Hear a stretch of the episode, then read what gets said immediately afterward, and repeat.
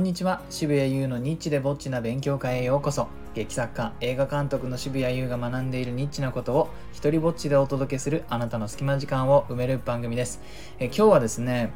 美術館の満足度はオーディオガイドが決め手になるという話をしようかなと思います。えー、もうねちょっと前だいぶだいぶ でもないちょっと前なんですけれども、えー、妻と一緒にですねヨーロッパをの芸術をめぐる旅をしてきたんですけれどもそんな中でですねその美術館に行くと結構な確率でオーディオガイドがあって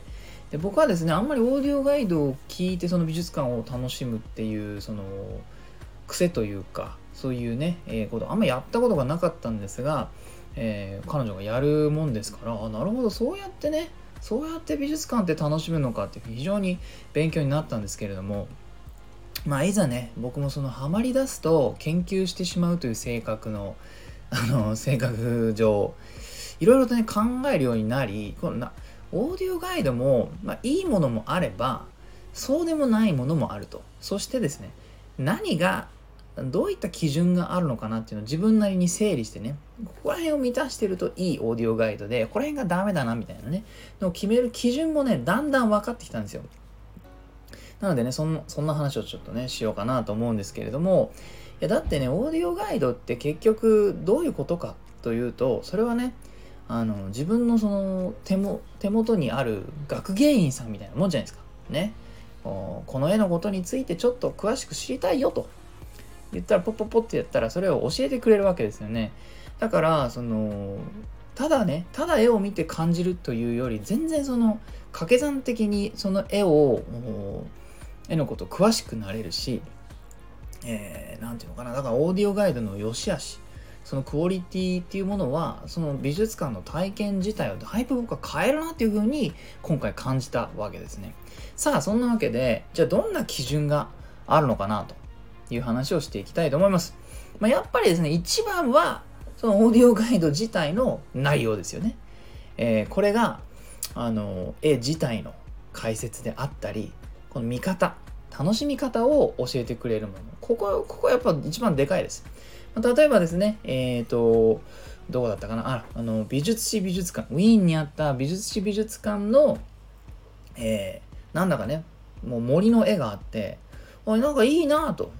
あんまりその風景画って風景画って割とそのたくさんさいろんな絵がある中でななんだろうな。割とスルーしがちというかね。えなんですけれどもなんかちょっとこれはオーディオガイドせっかくあるし聞いてみようと思って聞いてみたんですよ。そしたらさガラッとその絵の理解が変わったわけです、えー、これがね聞いてみたらロイス・ダールという画家のあのグレート・フォレスト、まあ、偉大なる森みたいな意味ですね、えー、でね聞いてみるとこれあの同じ木のあの四季春夏秋冬が描かれていて、えー木がねいくつもよ、まあ、全体にあるんだけれどもそれがその枯れたあの冬になって、えー、葉っぱがね落ちているものとそれからその春だとか夏だとかっつってちゃんと緑についているものとが同じ空間に描かれているからこれは実在する森の風景ではない想像上のあの森の風景なんだっていう風にしてね、えー、教えてくれたわけです。途端にさああそうかとだからこれは時間の経過をね描いているような感じの絵だっていうのが急にわかるわけですよ。それとかね、あの、ブリューゲルのね、えー、農民の、農民の婚宴っていう、まあ、あの農民の結婚式をね、描いた、えー、絵があるんですけれども、これなんかもう、やっぱ聞かないとわかんないことが多くて、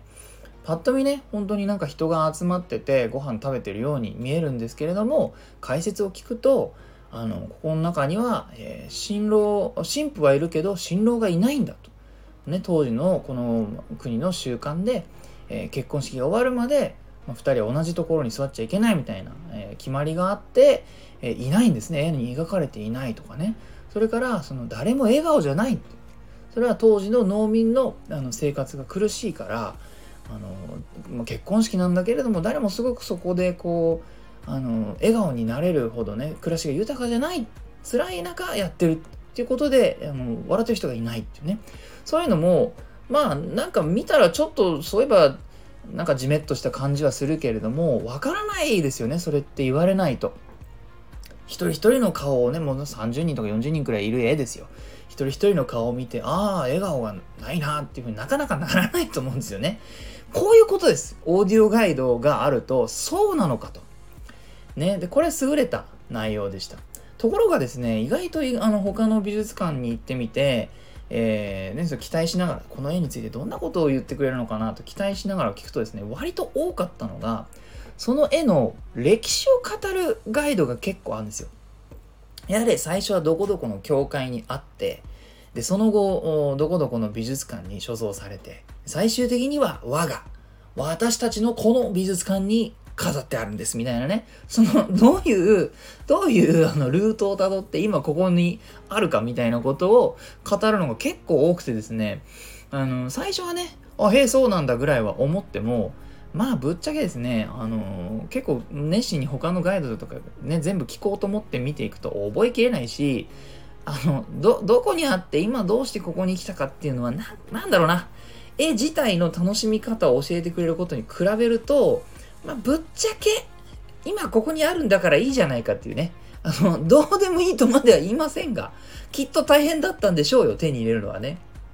だけども、こっちが知りたいのはそこじゃないっていう感じがあって、ああ、なるほど、だからオーディオガイドって言っても、こういった内容によってね、満足度変わってくるんだなっていうのがありました。ね、明らかに元がその英語で書かれた文章でそれをねすごく下手な翻訳で日本語にしているものとかもあるとうんななんか何を言おうとしてるんだろうみたいなものもねありました。さて基準またね別の基準ありますよ。さあこれねあのナレーションのうまさ。このオーディオガイドだから結局誰かが生身の誰かがどこかでそれを録音してくれてるわけですよね。そうするとですね、うまいオーディオガイド、いいオーディオガイドは誰かがですね、近くにいて、この絵を説明してくれてる感じがするんです。問いかけとかね。右上を見てくれると、あのこんなあの酔っ払ってるおじさん、おじいさんがいますよね、と。みたいな風にちゃんと語りかけて、僕らの視線を誘導してくれる優秀なオーディオガイドもあれば、まあ、多くはですね、その他の多くは、えー、まあ、雇われたか、その、何ですか？作った人たちの知り合いで日本語話せる人誰かいないみたいな感じで引っ張ってこられた日本人がですね、仕方なく、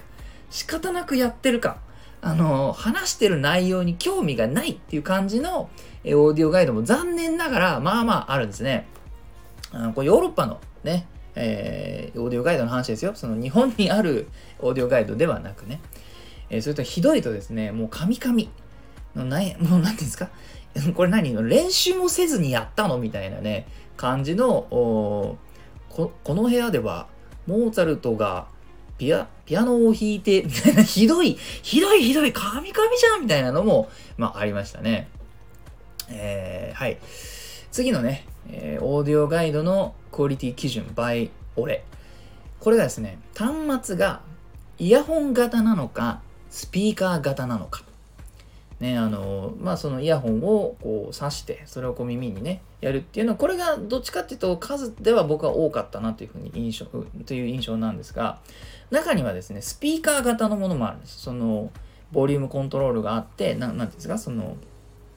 その端末からそのままストレートに音が出てくるっていうのを耳に当てて聞くっていうのもあったんですね。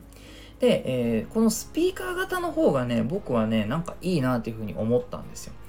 スピーカー型だと1個あれば、2人くらいなら一緒に聞けんですよね。耳をちょっとくっつけて、近くにね、2人顔寄せて、なので、その、まあ、奥さんと一緒に行ったんで、その、なんか耳を近づけてね、2人で聞くっていう風にやると、あの、まあ、2個レンタルしないでいて安くできるっていうだけじゃなくてですね、これが何が体験を変えるかというと、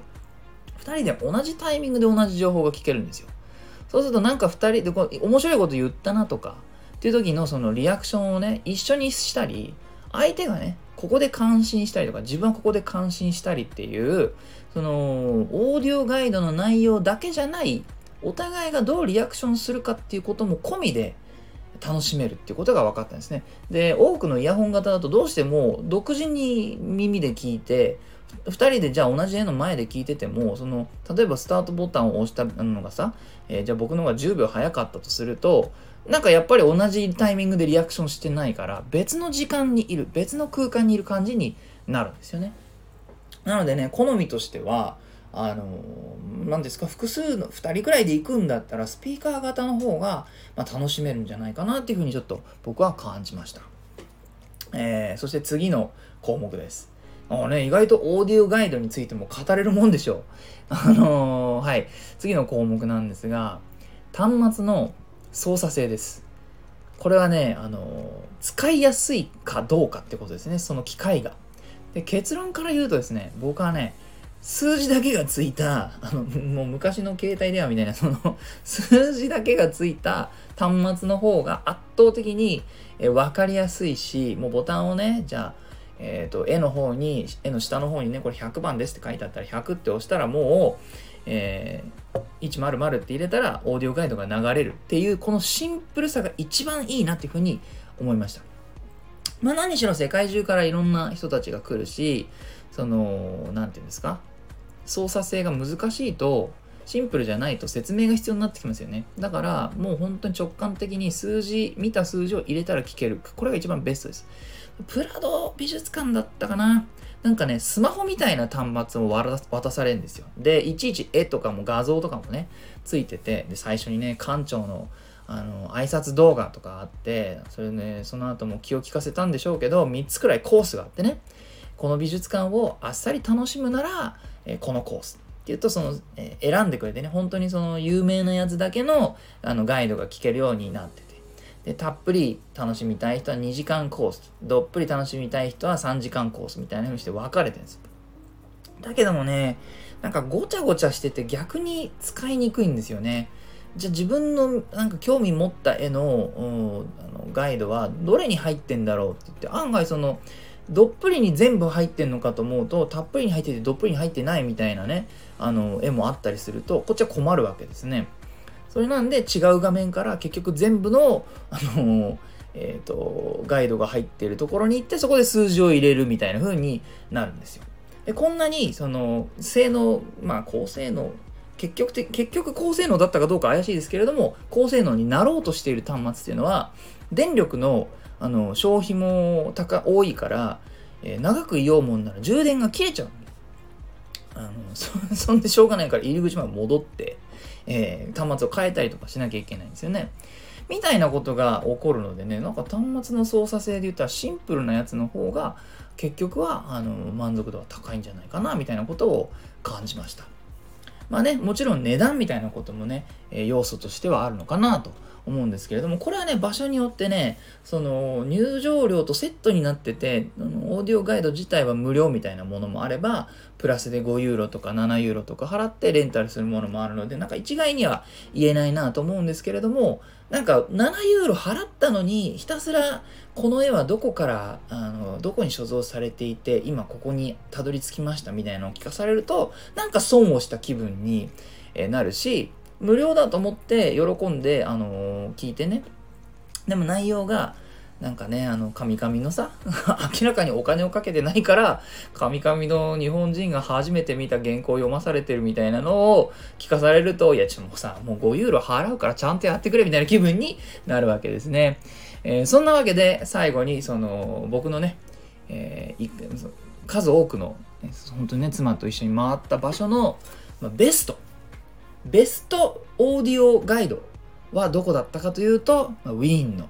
美術史美術館のオーディオガイドが本当に素晴らしかったです。使いやすさ、えー、内容、ね、そしてスピーカー型であることとか、すべてね、もうここは top of top だっていうふうに私は感じました。そしてですね、あのー、ついでにワーストも発表して終わりにしたいと思うんですけれども、ワーストはですね、えー、これまたウィーンだったんですけれども、ウィーンのおそらくトップのあの観光地でございます。ショーンブルン宮殿というのがあるんですけれども、そこのオーディオガイドはひどかった。まあ確かに無料なんです。セットでついてくるから文句もそんなに言えないのかもしれない。だけれども、えー、番号はあるのに押すとですね、えー、何も入っていない。ね。例えば13って押すと17番まで行ってくださいみたいなね。じゃあなんで13あったんだよ？みたいな感じのことがあったりとか、えー、それからですね、オーディオガイドの内容が入り口でもらったね、えー、ペラ1枚の A4 の用紙に書かれてたことをただ読んでただけだったとかね、いろいろトータル的にあそこのオーディオガイドが、まあ、今のところワーストでございます。これで思ったのが、オーディオガイドも結局ですね、エンターテインメントなんだなと。だから、えー、場所の細かいところ、かゆいところに手が届いているものが満足度が高い、カスタマーサティスファクションが高いなというふうに感じたというお話でございました。えー、いいなと思ったらハートマークをタップしたりフォローしてください。Twitter もやってるのでよかったらそちらもチェックしてください。このスタイフでも自由に使って OK な、えー、上演料不要の日本初の一人芝居コレクション、モノローグ集アナ、そして第2弾となる狭間は Amazon で好評発売中です。また、生きる力をテーマにした僕の戯曲集、底なしこの大冒険、狼少年立花も大型書店や Amazon で取り扱っています。サイン本はオンラインショップ渋々屋をチェックしてください。すべての詳細は概要欄にまとめてあります。では、渋谷優でした。